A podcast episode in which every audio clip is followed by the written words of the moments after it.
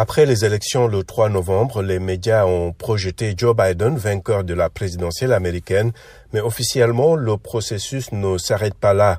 Les votes de confirmation de ce lundi par le Collège des grands électeurs ne sont qu'une étape dans long processus qui va jusqu'en janvier pour désigner officiellement le président élu, n'est-ce pas, Bagasikura Oui, voici comment ça marche. Le 3 novembre dernier, les quelques 230 millions d'électeurs ont voté pour élire 538 grands électeurs.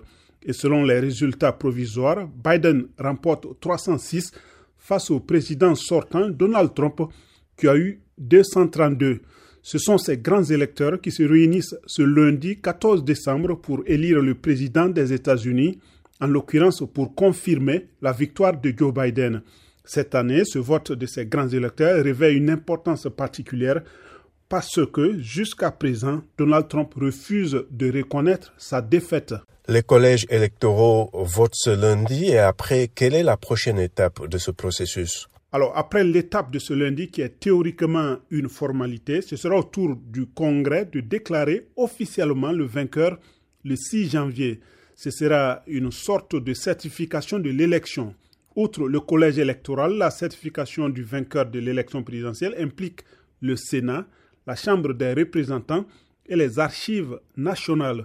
Ce processus de quatre mois est le résultat d'un compromis entre les pères fondateurs qui n'avaient pas confiance que les électeurs pouvaient par eux-mêmes choisir un bon dirigeant. Ils ne croyaient pas que le peuple américain devrait choisir directement le président et le vice-président, mais ils ne voulaient pas non plus donner au Congrès le seul pouvoir de sélection.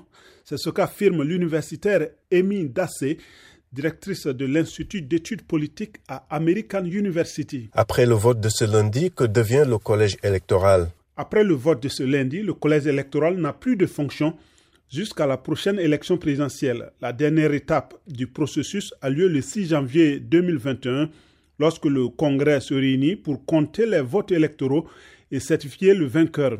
Le processus est généralement cérémonial, mais il peut y avoir des objections comme en 1969 et 2005. Mais dans les deux cas, la Chambre et le Sénat ont rejeté les objections et les votes en question avaient été comptés.